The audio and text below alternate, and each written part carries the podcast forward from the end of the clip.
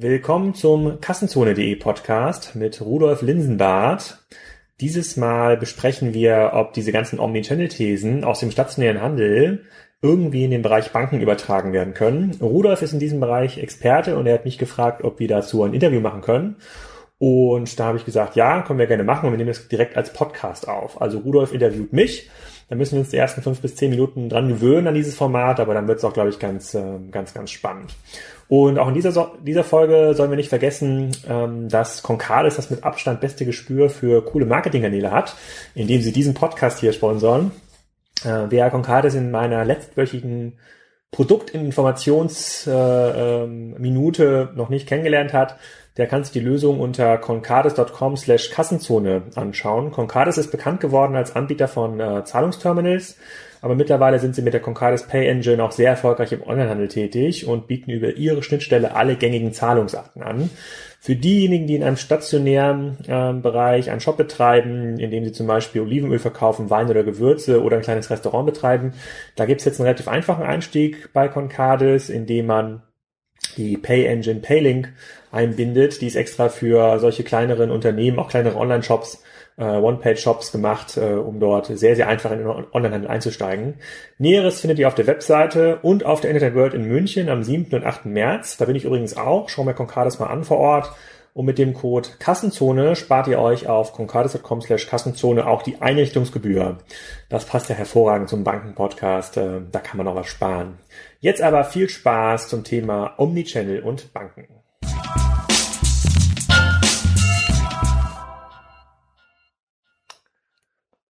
Herzlich willkommen, Rudolf, zum Kassenzone.de Podcast. Heute mal in umgekehrter Reihenfolge. Du interviewst mich zum Thema Banken und Online-Payments. Ähm, obwohl du mich interviewst, musst du dich trotzdem kurz vorstellen. Wer bist du und was machst du?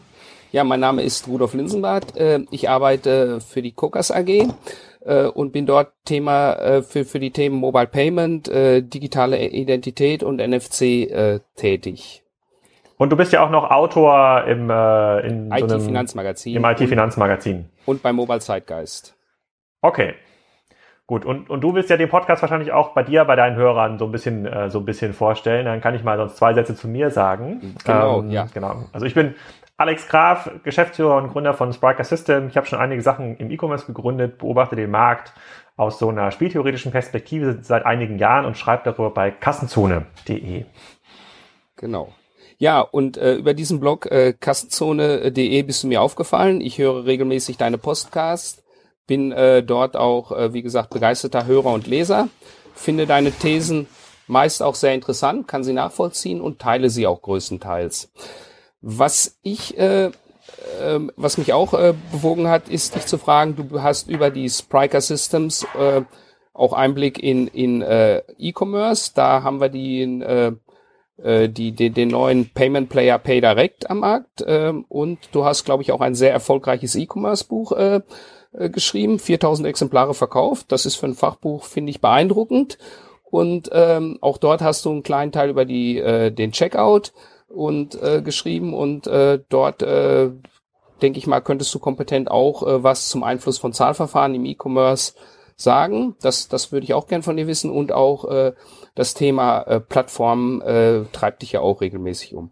Aber äh, womit ich gerne anfangen würde, ist äh, die Frage zum Thema äh, Omnichannel. Äh, du bist einer, der ist mir dadurch aufgefallen, der die These vertritt, Omnichannel äh, ist keine Lösung für den klassischen äh, Händler, der den klassischen Filialhändler. Ähm, und äh, wir haben ja auch klassische Filialbanken und ich sehe zwischen dem Handel und den Banken durchaus sehr viele Parallelen. Und äh, dort würde ich dann von dir gerne erstmal wissen, warum du, äh, könntest du mal kurz begründen, warum äh, der, äh, äh, warum Omnichannel für den klassischen Handel nicht funktioniert. Dazu gab es äh, vor kurzem einen ganz spannenden Artikel von einem Konrad-Manager bei LinkedIn, der hat beschrieben, Omnichannel bedeutet, dass man zwischen Kanälen synchronisieren muss und dieser Aufwand, diese Kanäle zu synchronisieren, Mobile, ähm, Online First, Katalog und stationär, der ist so groß, der nimmt so viele Ressourcen im Unternehmen weg, dass man sich um die einzelnen Kanäle nicht mehr adäquat kümmern kann. Und dann hat man per se immer einen Nachteil in der, in der, ähm, in der Bespielung einzelner Kanäle. Also man muss halt sich überlegen, ähm, was kann eigentlich ein Salando relativ gut oder was kann Amazon relativ gut oder was kann eine Bank ähm, ähm, relativ gut und warum kauft der Kunde dort eigentlich ein? Und in einem Omnichannel-Fall für Handel und auch für Zahlung, äh, Zahlung, Zahl Zahlungsdienstleister hat man immer das Problem, wenn man mehrere Kanäle synchronisieren muss, äh, frisst dieser Synchronisationsaufwand eigentlich ganz, ganz viele Unternehmensressourcen. Und damit ist Omnichannel je nach Ausprägung oft strukturell klassischen Pure-Play-Unternehmen unterlegen. Und Pure-Play kann hier heißen ähm, stationär-only oder auch online-only. Okay. Und äh, siehst du, äh, bleiben wir nochmal beim Handel, siehst du Ausnahmen äh, für, für ähm, Omnichannel, wo du sagst, na, es gibt schon ein paar erfolgreiche Modelle? Für Omnichannel-Händler gibt es sehr wenig erfolgreiche Modelle aus meiner Sicht. Es wird immer noch ein bisschen Name Markus im Markt ähm, äh, vorgeschoben als erfolgreiches Beispiel, die ein sehr, sehr spezielles Sortiment haben aus meiner Sicht. Aber okay, bei denen funktioniert es scheinbar. Und auch Bräuninger scheint dort sehr erfolgreich zu sein. Und die Omnichannel Verfechter, die sagen, es funktioniert total gut, ähm, schauen sich in der Regel die Kunden an, die über mehrere Kanäle einkaufen, also die online einkaufen und die stationär einkaufen und die sagen, die Warenkörbe oder die Umsätze, die über diese Kunden erzielt werden, sind in der Regel 50, 100, 200 Prozent höher als die Kunden, die nur über einen Kanal kaufen. Das stimmt. Ähm, oft hat das zwar, oft ist das statistisch ein bisschen tricky herzuleiten, aber grundsätzlich stimmt das. Das Problem ist aber, dass diese zwei bis drei Prozent der Kunden, die diese hohen Warenkörbe erzielen, ähm, dass für die halt 50 Prozent der Unternehmensressourcen verbraucht werden. Und die 98 Prozent der Kunden, die eben äh, über einzelne Kanäle einkaufen, ähm, die haben da wenig, äh, wenig davon. Ähm, deswegen tue ich mich momentan schwer damit, erfolgreiche Omni-Channel-Beispiele am Markt zu identifizieren oder zu sagen, das, was Bräuninger macht, das lässt sich jetzt auf 100 andere Handelsmodelle übertragen. Ich sehe es eher aus einer Richtung, wo ich sage, naja, es gibt jetzt tausende Handelsgeschäftsmodelle, die meisten mit einer stationären DNA oder mit einer Katalog-DNA. Wenn es von denen nur zwei oder drei geschafft haben, ein erfolgreiches Omni-Channel-Modell zu etablieren, zumindest in den letzten Jahren, dann ist das eigentlich kein gutes Zeichen und auch, und auch eine klare Absage an diesen Gedanken für alle Unternehmen, die noch nicht da sind. Okay, ähm, vielleicht nochmal im Handel zu bleiben. Äh, bei uns, also ich selber wohne in Oberhausen im schönen Ruhrgebiet und äh, dort hat bei uns, da war ich nämlich am Wochenende, äh, ein Outlet-Store von Engelbert Strauß aufgemacht. Äh, ich habe auch schon den in München mal besucht. Und äh, wäre das so ein Spezialfall, äh, äh, wie gesagt, der ist super gut besucht. Äh, die, ich habe jetzt auch eine Kundenkarte und die bespielen mich auf beiden Kanälen. Man hat auch ein Fachpublikum Berufskleidung, ähm, Handwerker. Ähm, ist das äh, äh, möglicherweise dann eins der wenigen oder eins der erfolgreichen Omnichannel-Modelle?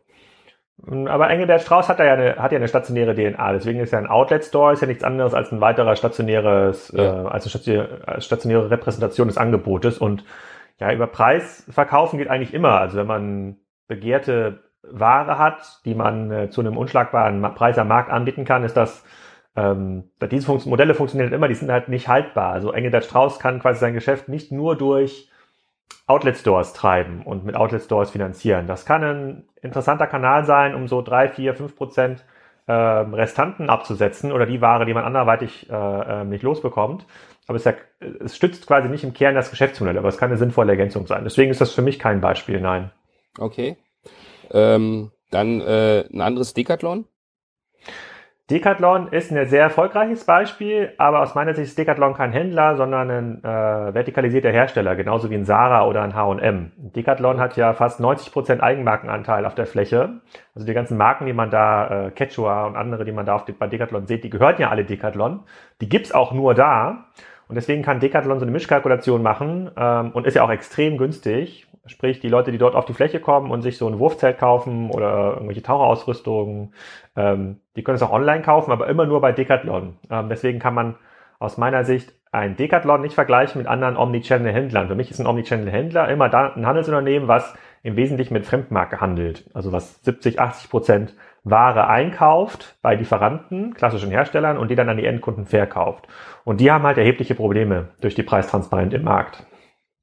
Okay, ja, das, das äh, äh, bringt dann mich auch zum, zum dritten Beispiel. Okay, das ist auch ein vertikalisierter Hersteller. Das wäre nämlich Apple gewesen.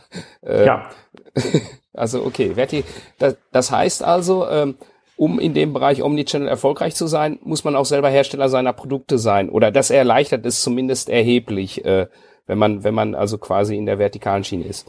Genau, ähm, mein, die, die Kassenzone-These, die sich in den letzten ein, zwei Jahren so rausgebildet hat, ist, ist ja, dass ähm, das, das klassisch, die klassische Handelssäule, also das Geschäftsmodell, was darauf basiert, dass ich Rohmarge erziele über den Einkauf und Verkauf von Ware, dass das, dass das in der digitalen Welt eigentlich nicht mehr stabil ist, dass es das überall ausgemerzt wird. Sogar bei den großen Plattformen wie bei dem Amazon, Salando und Co., die zunehmend ihre Erträge durch ähm, Services erwirtschaften, durch Vermietung von Reichweite auf ihren Plattformen.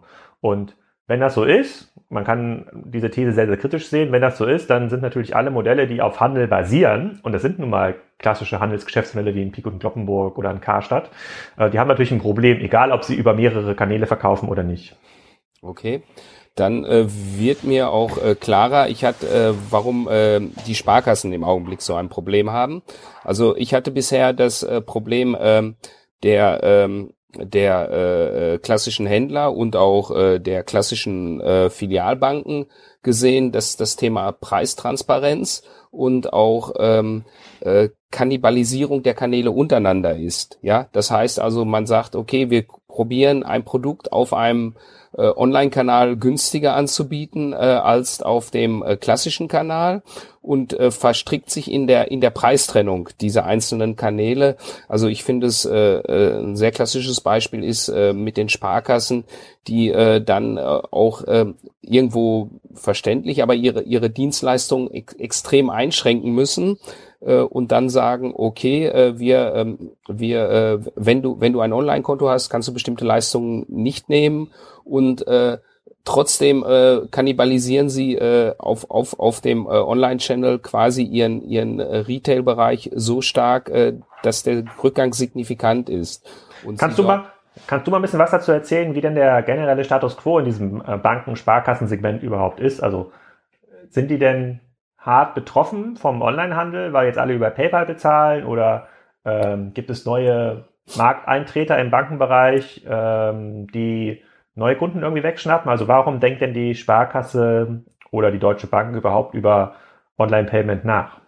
Also äh, wie gesagt, vielleicht äh, schauen wir erstmal an, was, äh, wenn wir, wir sprechen hier erstmal nur über das Retail-Banking, also Endkundenprodukte. Ja ähm, dann äh, gibt es ja äh, erstmal, wie, wie kann eine Bank Geld verdienen? Sie kann dadurch Geld verdienen, indem sie ihr Girokonto bepreist. Sie kann Geld verdienen, indem sie äh, Erlöse kriegt durch Händlerentgelte im Zahlungsverfahren. Äh, sie kann Geld verdienen, indem sie äh, äh, den Spread hat zwischen äh, eingelegtem Geld und herausgegebenen Krediten. Und äh, sie kann Geld verdienen, indem sie Finanzprodukte verkauft. Äh, das, das sind die Bereiche. So, und äh, die Strategie, die die Banken über lange Jahre gefahren haben, insbesondere die Online-Banken, die dann in den Markt gekommen sind, zu sagen, wir verschenken unser Kernprodukt Girokonto, wir geben, wir machen eine Flatrate zum Preis Null und ähm, äh, monetarisieren den Kunden über die anderen Möglichkeiten. Also ein Kunde, der nur sein Geld einlegt, äh, dann können wir äh, dort eben das Geld zu einem höheren Preis verleihen oder äh, wenn er nur Zahlung macht, dann kriegen wir eben Kartengebühren ähm, und, und, und ähnliche Dinge. Und äh, früher war dann auch noch vorm Platzen der ersten Dotcom-Blase konnte man auch gut Finanzprodukte oder vor der Finanzkrise verkaufen. Alle alle äh, singulären äh, er Erlösströme erodieren zurzeit sehr stark und äh, das kostenlose Girokonto ist dann wie ein Klotz am Bein. Und es sind natürlich insbesondere die Banken sehr stark betroffen, die auch noch Infrastruktur betreiben, um also eine teure Infrastruktur, um äh, Bankengeschäfte äh, zu machen. Und äh, da, äh, dann äh, trifft natürlich besonders hart äh, die Negativzinsen, die die auf die Einlagen äh, der Kunden bezahlen müssen und selber keine Erlöse haben. Das ist also das Problem. Wir haben dann im Augenblick äh, die äh, reinen Online-Banken, das sind die großen, die man immer nennen kann, die kommen direkt, DKB und ING, DIBA, die seit Jahren auf dem Markt sind. Ähm, und äh, dann gibt es äh, eben äh, die bei wir haben ja das Drei-Säulen-Modell Privatbanken, äh, Volks- und Raiffeisenbanken und Sparkassen. Und äh, Sparkassen und äh, Volksbanken sind durch ihre Präsenz in der Fläche natürlich äh, besonders hart getroffen, weil sie viele Filialen haben. Und äh, das Thema Anzahl der Filialen ist für jede Bank ein Thema. Und äh, die beiden großen Banken, äh, äh, Hypovereinsbank, Commer oder die drei, Hypovereinsbank, Commerzbank und Deutsche Bank, reduzieren gerade die äh, Anzahl der Filialen. Jetzt muss man mal schauen, wo ist die optimale Anzahl. Also die drei Großbanken kommen von einem äh, Filialnetz von 500, 600 Filialen für ganz Deutschland, reduzieren. Ähm, das Gegenteil äh, kann man vielleicht sagen, die Targo Bank, die ist von 300 plus gekommen und hat noch ein paar Filialen dazu gebraucht. Also es, man kriegt in Deutschland ungefähr eine Abdeckung mit drei bis 400 Filialen und äh, in dem Bereich ist es wirtschaftlich darstellbar. Jeder andere, der also dann in einer Omnichannel-Strategie läuft, äh, hat erhebliche Probleme, das wirtschaftlich darzustellen. Und in dem Dilemma befinden sich also die Banken. Und was, der, was, das, was denn das konkrete Dilemma? Also was hat sich denn durch, die, durch den Online-Handel oder durch generell die stärkere Digitalisierung bei Banken getan? Ich habe ja weiterhin mein, mein Girokonto. Also meine Bank muss jetzt keine, keine Angst haben, dass ich mein Konto da jetzt abziehe. Gibt es jetzt Wettbewerber, neue Online-Wettbewerber, die wollen, dass ich mein Girokonto da anlege? Ich habe jetzt äh, Nummer 26 oder so heißt das ja. äh, wahr, wahrgenommen, aber das sind ja so eher kleine Pflänzchen, die da am Markt ja. aktiv ja, gut. sind. Was, was den Sparkassen und äh, Volksbanken wehtut, sind die neuen, äh, äh, ähm, die neuen Player, die die technologische, ähm, also warum wechselst du dein Konto nicht? Der, das ist eine Menge Aufwand. Das Barungsvermögen ist sehr groß. Äh, es gibt jetzt aber neue Digitaltechniken, wo ich einen Online-Kontowechsel machen kann. Ich kann also äh, eine Online-Video-Ident-Authentifizierung machen. Ich brauche nicht zu einem Postamt gehen und ich kann meine Daten über mein Online-Banking direkt an die neue Bank übergeben und der komplette Wechsel, die Information aller meiner Zahlungsströme wird durch diese neuen digitalen Techniken übernommen. Das heißt also, die Hemmschwelle, meine Bankverbindung zu kappen und zu einem neuen günstigeren Anbieter zu gehen, werden immer größer. Und das spüren äh, die Sparkassen. Geringer. Und, die Hemmschwelle wird geringer. Genau. Und äh, Number 26 sehe ich eigentlich nur als eine Fortführung der klassischen drei Online großen Online-Banken. Die haben interessante Ideen und äh, was jetzt im Sparkassenbereich eben besonders äh, äh, spannend wird, äh, ist äh, ihr neues Produkt Yomo. Da haben sich zehn große Sparkassen zusammengetan und haben gesagt, okay, wir bieten genauso ein Online-Konto an und äh, äh, geben das jetzt rüber. Und die Frage ist natürlich, kannibalisieren die ihren eigenen Markt oder schaffen sie es signifikant, äh, Kunden von anderen Banken rüberzuholen? Und äh, äh, das, das wird die große Frage sein. Und äh, sie bieten dann eben ihre Infrastruktur, Geldautomaten ist ja ein Riesenthema zum Beispiel, dann auch mit an. Und was bedeutet Omnichannel für Banken? Also in, in deiner Definition? In meiner Definition, also ich selber habe ja früher mal für die Targobank äh, gearbeitet, ähm, die sagen sehr stark, äh, wir leben Omnichannel. Äh, ich kann eigentlich alle Bankprodukte, alle Dienstleistungen über sehr viele Channels erreichen. Also das ist äh, sehr breit gefächert. Das ist äh, die klassische, der klassische Filialbesuch. Das ist äh, der Automatenbereich vorne im Kassenraum. Das ist äh, das Telefonbanking. Das ist das Internetbanking. Und das sind auch mobile Kundenberater, die zu dir nach Hause kommen. Und die Targobank äh, fährt eben auf der Schiene und sagt, unser Kunde kann auf welchem Kanal auch immer zu uns kommen. Und wir bedienen ihn auf jedem Kanal gleich gut. Äh, und da die sehr früh in die Digitalisierung eingestiegen sind, können sie auch jeden Kunden in jeder Filiale mit der gleichen Qualität bedienen, weil alle Daten digital vorliegen. Ja, also in, in der in der in der Handelsdefinition, also in der in der E-Commerce-Welt, würde man ja sagen, ein Salando ist deswegen besser als ein Otto, weil sie sich 100% um den Online-Kanal kümmern konnte. Klar, Otto hat jetzt auch lange angefangen, vor langer Zeit angefangen und aufgeholt, aber ist dann bei der Targobank ähnlich? Also ist die Targobank online fühlbar schlechter, langsamer, nicht so gut personalisiert wie zum Beispiel ein Online-Pure-Player wie die Comdirect Bank? Würde ich nicht sagen. Also äh, nein, kann, kann man nicht sagen. Klar, es gibt immer einer, der setzt einen Trend. Also Videoident hat ein anderer, hat eine Online-Bank gesetzt und dann haben sie innerhalb kurzer Zeit nachgezogen. Oder sie haben etwas länger gebraucht, um eine Mobile Banking App zu machen. Äh, aber ähm, in, in dem Bereich äh, beäugt man sich so stark, äh, dass, dass, dass die Qualitätsunterschiede auch von den Sparkassen oder Volksbanken la, äh, äh, relativ schnell, wenn es wirtschaftlich darstellbar ist, verschwinden. Was das Problem ist, ist die Bepreisung der einzelnen Kanäle. Ja, die muss eben äh, eventuell für einige unterschiedlich erfolgen, weil sonst äh, äh, kriegen sie das Problem nicht wirtschaftlich dargestellt. heißt, dass die Bank, wenn ich bei einer, zu einer Bank gehe, die, ich glaube, bei meiner Bank ist das auch so, ich bin bei so einer kleinen, ähm, bei so einer kleinen Raiffeisenbank, ähm, die sagen, wenn ich irgendwas händisch einreiche, irgendeine Überweisung, ich glaube, ich noch nie gemacht in meinem Leben, mhm. dann muss ich dafür einen Euro zahlen, glaube ich. Und wenn ich das irgendwie online mache, dann habe ich, keine Ahnung, 100 Stück frei pro Monat. Das meinst du mit unterschiedlichen Preisen? Genau, genau. Oder sie bieten dir, also du hast ein, ein Kontomodell, da, wo, wo, du, wo du 1,99 im Monat für bezahlst. Das ist dein Online-Kontomodell. Oder sie sagen, wir haben eins auch für 7,99, fiktiv jetzt mal gesprochen. Und da darfst du dann auch immer reinkommen, wann immer du willst. Während äh, andere Banken sagen, das ist uns egal, äh, wir können das aufgrund unseres Geschäftsmodells wir wissen, die Kunden nutzen eh aus Komfortgründen möglicherweise eher online und unser Kunde kann äh, für, für den festgelegten Preis, den wir bei ihm aufrufen, äh, auf dem Kanal kommen, wo er gerne mag. Äh, das ist natürlich äh, bei einer Targobank auch äh, dem zu meiner Meinung nach zwei äh, Bereichen geschuldet. Erstmal haben sie auch ein sehr profitables Kernmodell, das sind die sogenannten Verbraucherkredite. Ähm, und äh, das andere ist natürlich auch eben eine relativ geringe äh, äh, Banken, äh, Filialdichte, mit der man doch eine effektive Abdeckung schafft.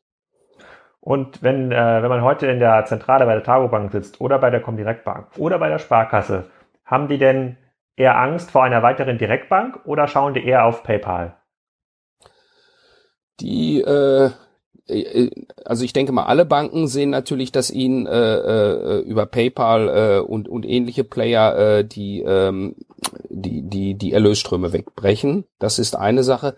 Ob andere Online-Banking-Banken, ob man vor denen Angst hat, ich denke mal, man, man, man hat sich doch schon überrascht äh, über die Geschwindigkeit, mit der Number 26 gewachsen ist.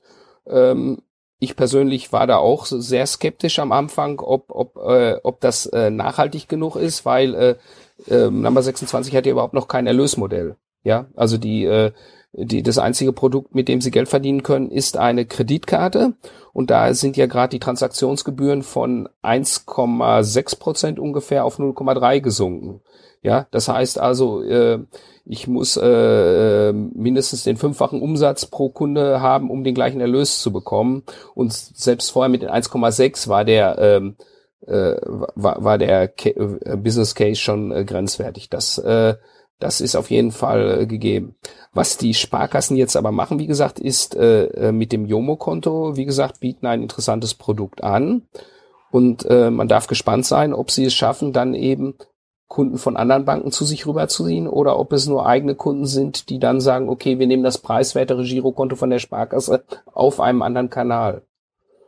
Mhm. Und wenn du jetzt über Omnichannel nachdenkst oder wenn du über Omnichannel im Bankenkontext sprichst, ähm, bedeutet das, dass eine Targobank oder ein Comdirect äh, sich überlegen muss, hm, wie kriege ich als Comdirect möglicherweise über Pop-up-Banken, ich weiß nicht, vielleicht gibt es auch dieses, äh, dieses Konzept im Bankenbereich über Pop-up-Stores, den Kontakt zum Kunden hin, oder überlegen die sich, Mist, wie kann ich ein Produkt bauen, was mit PayPal konkurrenzfähig ist? Ähm, ja, wie gesagt, äh, das PayPal-Konkurrenzprodukt äh, äh, bauen ja alle Banken gemeinsam mit, mit dem mhm. PayDirect, ja. Ja.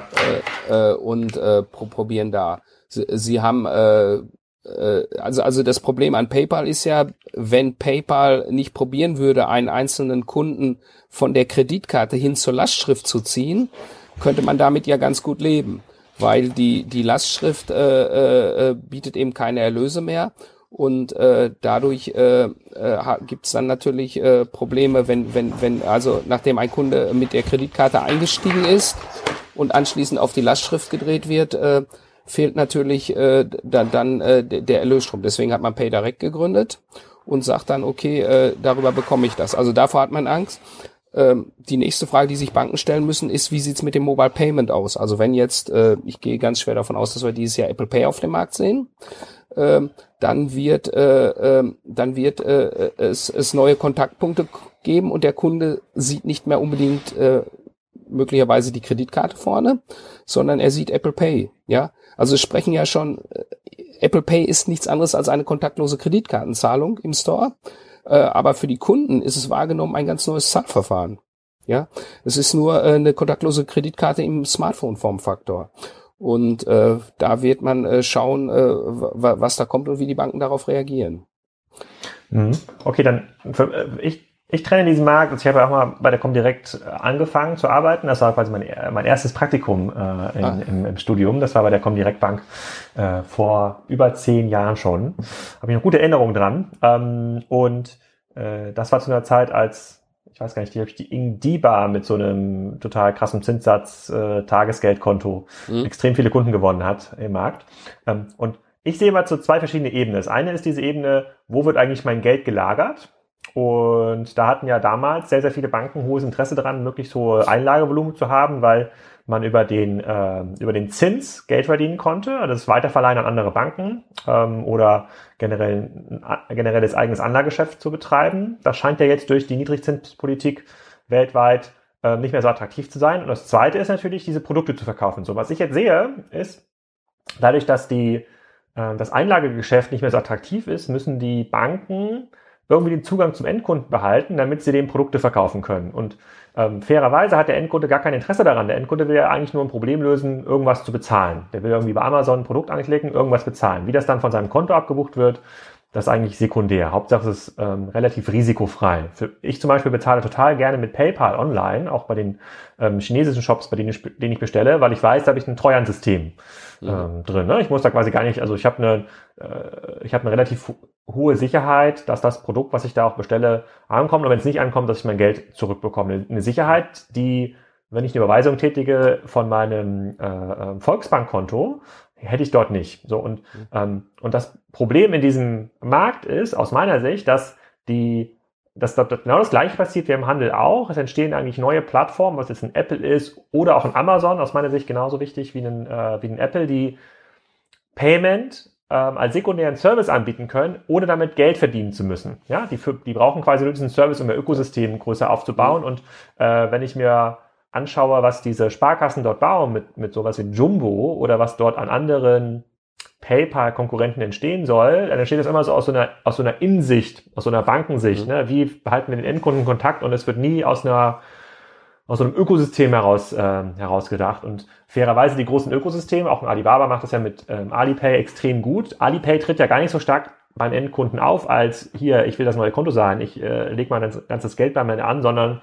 die sind halt sehr smart integriert in alle Abläufe bei WeChat. Ja? Und das mhm. ist ja das größte Portal mittlerweile in, in Asien.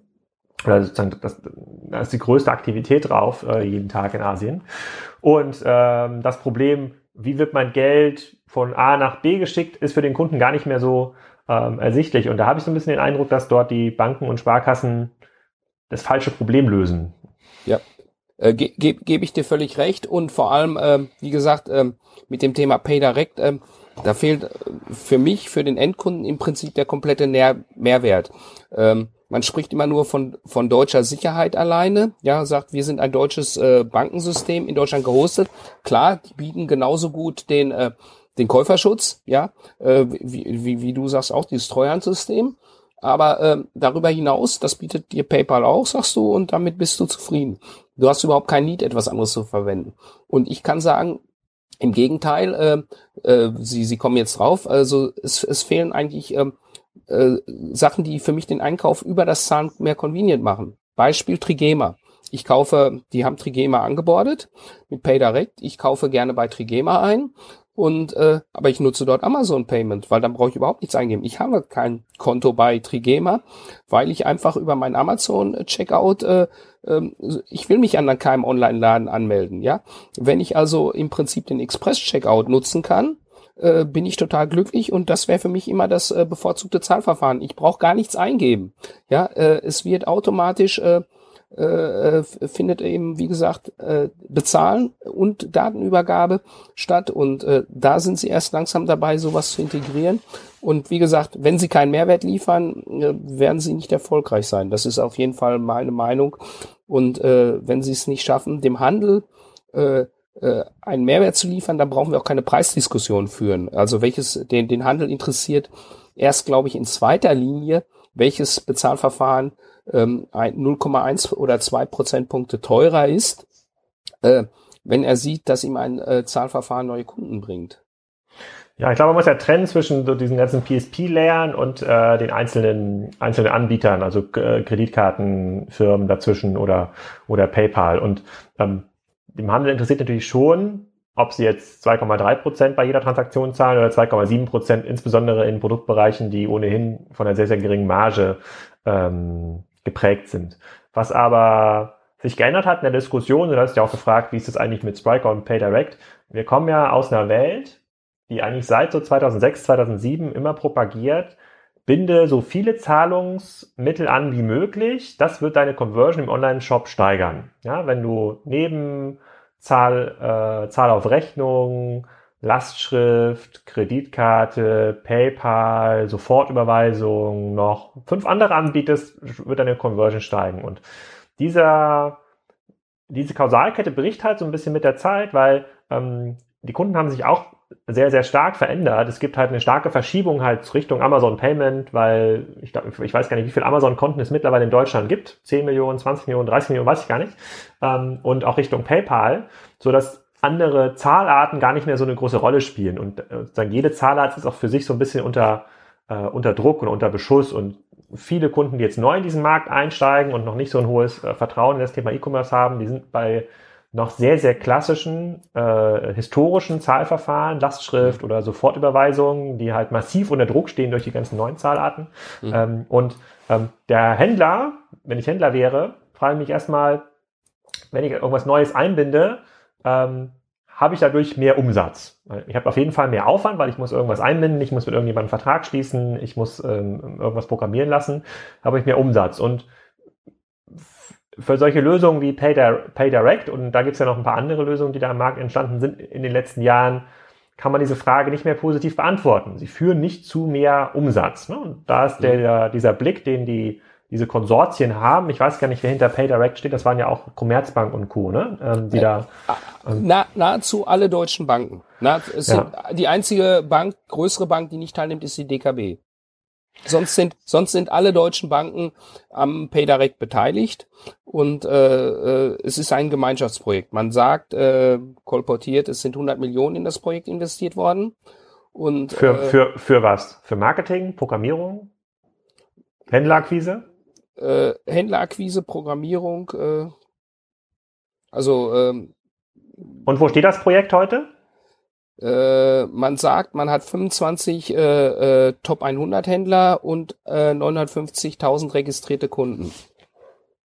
Und wie, wie wird man registrierter Kunde? Indem man im Online-Banking äh, äh, das äh, System aktiviert. Und damit äh, hat man dann Benutzername, Passwort, PayDirect Checkout. Im Online-Banking heißt, ich müsste mich in mein Online-Banking einloggen und PayDirect aktivieren? Ja. Du gibst ich genau. wüsste noch nicht, ich wüsste noch nicht mal, ich werde das hier mal parallel prüfen, ob das überhaupt in meinem Online-Banking äh, verfü verfügbar ist, ob man PayDirect aktivieren kann. Ich kann mir das gar nicht vorstellen. Aber gut, 900.000 Kunden ist jetzt noch nicht so dolle. Wie lange gibt es die schon am Markt? Äh, seit einem guten Jahr. Ja, also seit einem guten Jahr sind sie live. Seit einem guten Jahr kann ich mir das live schalten in dem äh, in Also, also sie sind seit sie sind seit einem Jahr live und die Sparkassen sind seit äh, einem Dreivierteljahr dabei. Die sind etwas später eingestiegen. Angebote Girokonto Plus, Girokonto Startklar, Visa Startklar, BSH Bausparen. Nee, sieht nicht so aus hier in meinem Online-Banking. Es steht nichts von PayDirect. Naja, vielleicht ist es nicht dabei. Keine Ahnung. Vielleicht, ja, wenn, ist, die Bank, wenn, ist, die, vielleicht ist die Bank zu klein. Wenn du bei einer Volksbank bist, äh, ist es mit Sicherheit dabei. Das, das kannst du ja nochmal nachliefern äh, und ich, sagen, du, hast es gefunden. Äh. Ich werde ich werd, ich werd mal, mein, ich werd mal meinen, meinen Ansprechpartner bei der Bank, werde ich mal damit äh, konter, äh, fragen, was der dazu, was der dazu sagt. Hm? Okay. okay, und hm? Ja, okay. und, und wie gesagt, äh, äh, man kann natürlich auch sagen, okay, das ist, äh, es werden jetzt zwei neue Zahlverfahren oder nein, äh, als von Zahlverfahren kann man äh, in dem Fall nicht sprechen. Es gibt ähm, äh, im nächsten Jahr greift äh, eine Eu Europaregulierung. Das ist äh, die sogenannte äh, Payment Service Directive 2 und und dort äh, werden dann ähm, äh, reguliert das, was Sofortüberweisung bisher piratenmäßig gemacht hat. Das heißt also, man spricht dort von sogenannten Zahlungsauslösediensten. Äh, die können dann also quasi on behalf äh, des Kunden das machen und die Banken werden demnächst dazu verpflichtet, dort Schnittstellen für diese Zahlungsaus für sogenannte dritte äh, Zahlungsdienstleister Schnittstellen zur Verfügung zu stellen. Äh, da ist äh, mit Sicherheit auch einige Bewegung im Markt zu erwarten und äh, die können dann eben über diese definierten Schnittstellen eben äh, so, sofort wird quasi also in Anführungsstrichen legitimiert. Äh, und das ist der ein, die eine Sache. Und das andere, äh, was auch durch die EU getrieben wird, sind die sogenannten Instant Payments. Das heißt also, es soll demnächst garantierte Überweisungen geben, die innerhalb von zehn Sekunden äh, autorisiert und geklärt werden. Settlement läuft dann in zwei Tagen äh, Verspätung. Aber du hast also im Prinzip als Händler innerhalb von zehn Sekunden das Geld bei dir auf dem Konto und kannst darüber verfügen. Okay, das ist so ein bisschen wie Kreditkarte, nur ein anderes, ein anderes äh, Clearance-Verfahren. Ja, aber, aber und, und wie gesagt, äh, auch ein anderes Bepreisungsmuster. Das wird wahrscheinlich nicht mehr volumenabhängig sein. Ja, es wird möglicherweise auch dazu führen, dass der äh, Kunde äh, das Giro, weil irgendwo muss ja äh, müssen Erlösströme ausgeglichen werden und äh, man, man, man wird schauen, wie Instant Payments den Markt verändern. Hm, okay, verstehe ich. Und, und sag mal, die ich kann ja heute schon als Endkunde, das wird bei mir jetzt momentan in, in, äh, in meinem Freundeskreis sehr, sehr intensiv genutzt. Ich kann ja über PayPal auch schon direkt überweisen. Ne? An, ich könnte ja, du hast ja wahrscheinlich auch ein PayPal-Konto und dann ja. kann ich einfach hier äh, ähm, PayPal.me slash. Rudolf oder was immer dein Nutzername ist, kann ich ja sofort 10, 10 Euro überweisen. Und entweder habe ich noch ein PayPal-Guthaben oder PayPal zieht sich dieses Geld äh, mhm. von, meinem, von meinem Konto ein. Ähm, und äh, so funktioniert das dann später auch Genau. hast du quasi dieses Instant Clearing, so funktioniert das dann auch später für Händler. Hm, okay, verstehe ich. Genau, genau das gleiche. P2, also was du beschrieben hast, sind die sogenannten P2P-Zahlungen, die jetzt auch immer populärer werden. Hm. Äh, aber wie gesagt, äh, das ist im Prinzip äh, das ganze Verfahren. Kannst Und, du, ja? Gibt es denn im Markt eine, die These, dass diese Plattformen wie so ein Apple Pay, Google Pay, bestimmt gibt es auch bald Facebook Pay, in irgendeiner Form äh, dominant werden können? Äh, ja, das Thema würde ich gerne gleich aufgreifen. Kannst du vielleicht okay. noch mal irgendwas äh, sagen technisch? Also wenn du mit PayDirect dich selber noch nicht mehr gekümmert hast, ob deine Bank PayDirect anbietet, habt ihr irgendwelche Projekte gehabt, dass ein Spriker-Kunde mal zu euch gekommen ist und gesagt hat, wir müssen PayDirect ähm, anbieten. Ähm, könnt ihr euch das mal angucken? Äh, wie ist das einzubinden? Äh, oder gab es da? Also die meisten Striker-Kunden, die äh, nach Zahl, äh, Zahlungsmittelanbietern fragen, fragen natürlich erstmal nach den populären PSPs. Ja, das sind solche PSPs wie den um, Ogone, einen Adyen, einen PayOne. Ähm, und sozusagen, was die wiederum dann anbieten, das brauchen die auch in ihrem Online-Shop. Und in zweiter Linie wird natürlich nach Integration von Amazon Payment, äh, PayPal und Co. gefragt und diese ganze sozusagen dritte, äh, sozusagen diese dritte Reihe, äh, wie bei einem PayDirect und Co., das kommt erst danach. Also das ist für die, für die meisten Kunden ist das deshalb so ein bisschen nachrangig, weil die ja wissen, dass der Kunde das nicht im Kopf hat. Der Kunde hat ja im Kopf PayPal-Zahlung, Kreditkartenzahlung, Lastschrift, ähm, ähm, Sofortüberweisung meinetwegen äh, ähm, oder Vorkasse. Und das, das handelt er ja alles über die PSPs. Das heißt, die, das generelle Anforderungsmanagement, äh, da, da sehen wir eher, dass dann da drin steht, Adyen, Ogone, PayOne oder auch andere, je nachdem, in welcher Region der Welt diese Online-Shops gebaut werden sollen oder diese Marktplätze. Mhm. Äh, die meisten Sachen, die jetzt kommen, sind eher Marktplätze, die mit Striker gebaut werden ähm, und nicht so sehr die einzelnen Anbieter. Und von der Integration ist es ja in unserem System so, das kann mal fünf Tage dauern, das kann mal 50 Tage dauern, je nachdem, äh, wie ähm, wie die APIs aufgebaut worden sind und welche Services für Händler überhaupt verfügbar sind. Also an welchen Stufen man in irgendeiner Form Signale von dem, äh, von dem äh, Zahlungsdienstleister zurückbekommt. Das ist natürlich bei den großen PSPs viel aufwendiger, weil die ja schon viel mehr Zahlungsmittel anbieten, man viel mehr Signale zurückbekommen ähm, kann. Und ich kann jetzt nicht sagen, wie aufwendig eine Schnittstelle von, äh, von PayDirect ähm, ist. Okay, ähm, dann spricht natürlich auch vieles dafür, dass äh, PayDirect äh, an der Stelle, äh, das haben sie auch erst im zweiten Schritt gemacht, dass sie über die PSPs gegangen sind.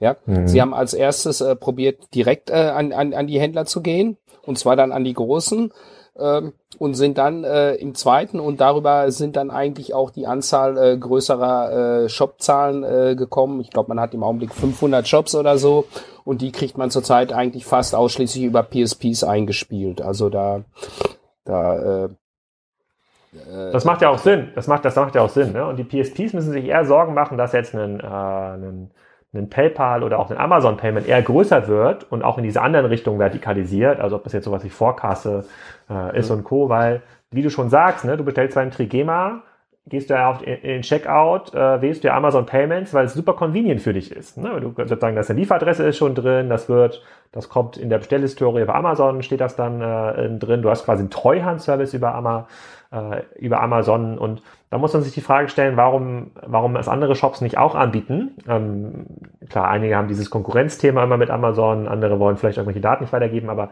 da, da spielt eher die Musik. Also das, äh, es wird zunehmend schwerer, für, äh, für direkte Services, ob das jetzt ein äh, Pay Direct ist oder, oder andere, die man auf diesen Messen immer sieht, ähm, sich eigentlich mit den Händlern mit den Händlern direkte Kooperation einzugehen, äh, weil die eigentlich ja gerne alles über so ein oder zwei Schnittstellen geklärt haben wollen und nicht Dutzende, äh, Dutzende Schnittstellen äh, pflegen wollen, auch Dutzende Verträge haben wollen. Das ist eigentlich ein, eine gute Zeit für die PSPs, muss man fairerweise sagen, wenn die beweglich genug bleiben. Und da sind ja die Sparkassen dran. Ich glaube, der Pay One wurde ja von der Sparkasse gekauft. Ja, ja, das ist so. Hm? Genau. Also da ist äh, ja gut. Ähm, dann äh, können wir eigentlich, äh, wie gesagt, äh, du gehst da weitgehend mit den marktkonformen Einschätzungen überein. Ähm, dann können wir eigentlich zu dem Thema Plattformen gehen. Also wie gesagt, äh, wird es demnächst Plattformen geben. Man kann es im Augenblick noch nicht genau überschauen, aber es ist damit zu rechnen, dass es demnächst relevante Plattformen gibt. Äh, möglicherweise wird äh, ein, ein Google äh, die, die Plattform für den für ersten Kontakt äh, werden für den Kunden.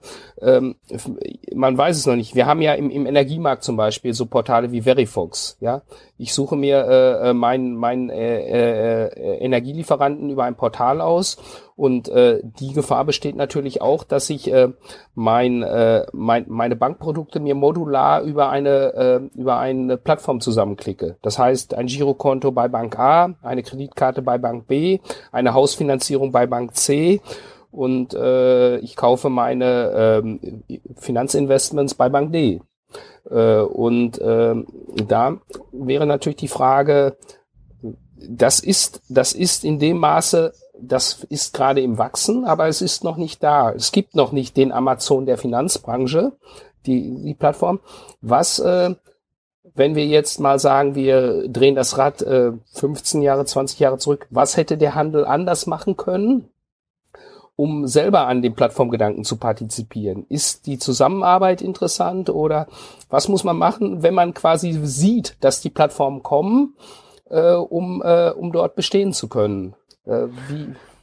Ich glaube, ich glaube, dass grundsätzlich diese Idee, darüber nachzudenken, gibt es ein Google für Banken oder gibt es ein Facebook für Banken, dass die falsch ist. Was wir ja sehen in dieser Plattformökonomie, in der wir uns ja befinden, ist, dass der direkte Endkundenzugang in der digitalen Welt von ganz, ganz wenigen Playern kontrolliert wird. In, in der westlichen Welt Amazon, Apple, Facebook ähm, und äh, wir haben jetzt vergessen. Amazon, Apple, Facebook, Google. Und in der asiatischen Welt kommt dann noch Tencent, Alibaba dazu, in Japan vielleicht noch Rakuten. Und ähm, in, in diesen Plattformen gibt es ja diese Vertikalisierungsbemühungen. Ne? Also Google versucht sich quasi in diesem Home-Bereich, ob das jetzt über so ein Nest ist oder über Google, über Google Home selber, mhm. äh, breit zu machen. Amazon versucht das auch. Quasi jedes Device, mit dem ich irgendwann interagiere, um mit der digitalen Welt zu sprechen, über Stimme, über über Touch, über Kamera, was auch immer, jeden, sozusagen jeden, über jeden Sinn, ähm, der wird eher durch Plattformen kontrolliert. So, und diese Plattform, für die ist ja der Aufbau eines Zahlungssystems total Commodity geworden. Ich kann mich noch erinnern, vor fünf, sechs, sieben Jahren, wo das Thema Plattform, ähm, gibt es ein Google im Bereich äh, für Banken irgendwann mal äh, diskutiert worden. Und da war immer die Diskussion, ja, bis Amazon oder Google da die BaFin-Freigabe erhalten. Das dauert so lange, das ist so kompliziert. Das passiert auf keinen Fall. Und ähm, das ist halt nicht mehr der Fall. Mittlerweile geht das, glaube ich, viel einfacher. Mittlerweile hat sich das, ja. haben, haben die auch viel besser herausgefunden, was sie eigentlich wollen, was sie machen müssen. Und für mich als Kunde, ich denke aus einer, aus einer Commodity-Sicht, klar, ich will mein Geld sicher haben, aber da würde ich jetzt mit Plattform erstmal vertrauen, dass sie mir nichts, nicht, nichts klauen wollen. Für mich als Kunde ist es doch jetzt viel einfacher geworden, einfach mein ganzes Online-Payment bei PayPal oder Amazon zu parken. Heute habe ich noch nicht mal einen Vorteil davon. Also heute konnte ich es mir kostenlos direkt weiter überweisen lassen an die Bank. Brauche ich aber gar nicht, weil ja ein Großteil meiner Transaktionen schon über Amazon, eBay äh, ähm, und Co. stattfindet. Also kann das Geld auch dort bleiben. Das wird einfach nur äh, ähm, um, ähm, hin und her gemodelt mit Retouren und äh, neuen Payments oder du, du, du zahlst mir vielleicht 30 Euro, weil, weil du mir privat irgendwas schuldest über mhm. PayPal. Das kann da in diesem System bleiben. Da kriegen die Banken ja noch nicht mal was von mit. Ähm, und so entsteht aus meiner Sicht so ein ganz eigener vertikaler Layer in dieser Plattformökonomie, der das Thema Zahlungen behandelt. Und es gibt halt kein Google für Payment, sondern das wird halt in dieser Plattformökonomie einfach mitgelöst. Und ich glaube auch, dass der, ähm, dass das Google und Apple mittlerweile gelernt haben, also dass man gar nicht mehr über Google Pay oder Apple Pay reden muss, sondern dass man, ähm, dass, dass Google schon in irgendeiner Form in seinem System, in seiner, in seinem, in seiner Plattform einen Raum schaffen muss, in der man Geld parken kann sage ich jetzt einfach mal, ja, in der man irgendwie irgendwas äh, überweisen kann von links nach rechts und dann von der Plattform darauf zugegriffen wird, ob das, ob das abgebucht wird, wenn ich in dem App Store von Google mir irgendein Produkt kaufe oder wenn ich bei, äh, bei Google Nest mir das Recht kaufe, dass jetzt alle meine ähm, Videoüberwachungskameras Aufzeichnungen ein Jahr lang bei Google gespeichert werden. Das ist vollkommen egal. Aber die greifen dann quasi auf dieses auf dieses Geld zurück. Und für mich als Kunde spielt es gar kein, ich, ich möchte doch gar keine, kein, kein Portemonnaie bei mir für mit verschiedenen Karten. Ich habe ja dieses Gerät, ich habe ja quasi das Handy, was am Ende des Tages alles ähm, für mich identifizieren kann. Ich habe quasi einen Fingerabdrucksensor, ich habe meine Stimme als Sensor, wo ich sagen kann, ich möchte, dass jetzt gezahlt wird. Und die Unternehmen, die in der Lage sind, das aus einer Kundensicht deutlich bequemer zu lösen und dass das einfach gemacht wird, ohne dass ich mich nochmal speziell verifizieren muss in einem Post-Ident-Verfahren oder in irgendeinem anderen Verfahren, die Unternehmen werden immer mehr Volumen in ihrem Ökosystem, Geldvolumen äh, bunkern können und haben dann natürlich äh, viel, viel bessere Vorteile, auch mit zukünftigen Services und zukünftigen Diensten, die neu aufgebaut werden, in dieser Plattformökonomie äh, mitzuspielen. Und ich sehe halt heute überhaupt, überhaupt gar nicht einen Anspruch, auch gar nicht die, das Ambitionslevel bei den, äh, bei den Banken und Sparkassen, das zu durchbrechen. Die sagen, die denken eher in so einer Kanaldenker, also das, was du beschreibst, ne, die denken eher, Mist, wir brauchen sowas wie PayPal, aber PayPal muss sich jetzt eher Sorgen machen, wie sie äh, ähm, an Amazon, Google und Co. dranbleiben, weil PayPal muss auch zu einer Art Ökosystem, ähm, zu einer Art Ökosystem wachsen und äh, diese Kanaldenke, ich brauche irgendwie einen Zugang auf dem Handy von, äh, von, von, von meinem Kunden, die versperrt total die Sicht auf, äh, auf die echten Herausforderungen, die passieren. Und dann und darin, in dieser Diskussion, ist ja so ein Thema wie Bitcoin noch gar nicht enthalten. Das bringt ja nochmal eine ganz, mhm. ganz neue Ebene, ganz, ganz neues Komplexitätslevel äh, mit ja. sich. Äh, du sprachst eben von äh, Postident-Identifikation. Siehst du vielleicht, dass äh, das Thema digitale Identität eine Chance für die Banken wären? Das heißt also, äh, ich habe zurzeit als Kunde den Painpoint, jedes neue, äh, jeder neue Shop, jedes neue Portal äh, wo ich mich anmelden muss. Es, es ist zum Glück nicht alles in Plattformökonomie. Ich bin auch froh, dass ich nicht einem Oligopol alleine gegenüberstehe. Es wird zwar immer größer. Ähm, und äh, dass die Banken möglicherweise dort eine digitale Identität bereitstellen können, weil sie haben ja alles. Um eine digitale Identität bereitzustellen können, muss ich den Kunden im echten Leben einmal prüfen. Ähm, ich äh, könnte ihm über eine Karte ein Identifikationsmerkmal äh, über eine Smartcard mitgeben. Äh, ich brauche Vertrauen der Kunden und ich brauche Rechenzentren, in denen ich sogenannte PKIs, Public Key Infrastructures betreibe, um dem Kunden diese digitale Identität zu geben. Wäre das nicht eine Chance, wo Banken sagen könnten, ja, äh, also das heißt Login äh, in Portalen über meine Bank, äh, und äh, dann auch eben, dass die mir quasi das Leben im Internet äh, kommod machen in der digitalen Welt. Ja, äh, also Richtig überzeugt davon bin ich nicht, weil es per se kein Problem ist, was ich heute als Problem wahrnehme. Also ich als Kunde nicht und ich kann mir schwer, ich kann mir zumindest nicht vorstellen, dass das vielen Kunden so geht. Ich könnte mir schon vorstellen, dass das klappt, weil es gibt ja immer dieses, insbesondere in Deutschland könnte das gut klappen, weil es ja diese Ängstlichkeit gegenüber den, äh, dieser Plattformökonomie gibt. Ähm, das Problem dabei ist, oder die Herausforderung dabei ist, dass man halt mit einer enormen Wucht sowas bauen muss. Also dass man extrem stark auch selber das als Plattform aufbauen muss und äh, sich überlegen muss, wie schaffe ich es, dass ein Amazon mit mir kooperiert? Wie schaffe ich, dass eBay mit mir kooperiert? Wie schaffe ich, dass Zalando da mitmacht? Und das geht in der Regel nicht mit so klassisch kooperativen Ansätzen, wie die Banken das heute machen. Also die Projekte sind ja extrem zahm aufgesetzt, ja. Alle irgendwie reden miteinander und versuchen so eine Win-Win-Win-Situation zu schaffen und alle Banken sollen mitmachen. Keiner soll irgendwie Schaden davon tragen äh, und alle sollen ihre Kunden behalten. Und ich glaube, mit dieser Art von Geschäftsgebaren, so honorig das auch ist, wird man wenig Chancen haben, ausreichend viele Kunden und Partner zu gewinnen. Und ähm, ich, ich könnte ja heute nicht sagen, ob dieses System funktioniert. Vielleicht funktioniert es, wenn die Usability gut ist, wenn das mir tatsächlich ein Problem löst, wenn ich tatsächlich sagen kann, das ist jetzt das das neue Zahlsystem und ich identifiziere mich in der Zahlung äh, einfach über meine Kamera, über das Handy, ja, wie, wie so eine, wie so ein, so ein Double Opt-in-Verfahren oder so ein zweistufiges mhm. Verifikationsverfahren, kann total cool sein, aber das muss natürlich auch an den, an den richtigen Stellen implementiert sein. Das muss bei Amazon dabei sein, damit ich das zum Beispiel nutzen würde. Das muss mhm. bei eBay dabei sein und ähm, das muss idealerweise auch im Supermarkt funktionieren. Und wenn man sich überlegt, was das an Aufwand bedeutet, also es ist gar nicht so, dass die technische Herausforderung, das zu bauen. Das wird man schon irgendwie äh, hinbekommen, sondern diese, diese Markteintrittsstrategie, daraus ein Ökosystem zu machen, was ausreichend Momentum aufbaut, dass da ganz viele Partner hinzuströmen und es immer größer wird. Das bekommen so diese Kooperationsansätze, die man heute sieht im Markt, das ist dort nicht möglich. Man muss da schon super aggressiv reingehen und das wird eher etwas sein, was dann wieder von einem neuen Player gelöst werden könnte, weil er sich nicht darum kümmern muss, dass die Targo Bank ihre Filialen behält oder dass dass alle Sparkassen äh, ähm, da auch äh, mit an, Bo äh, an Bord sind. Ähm, ja.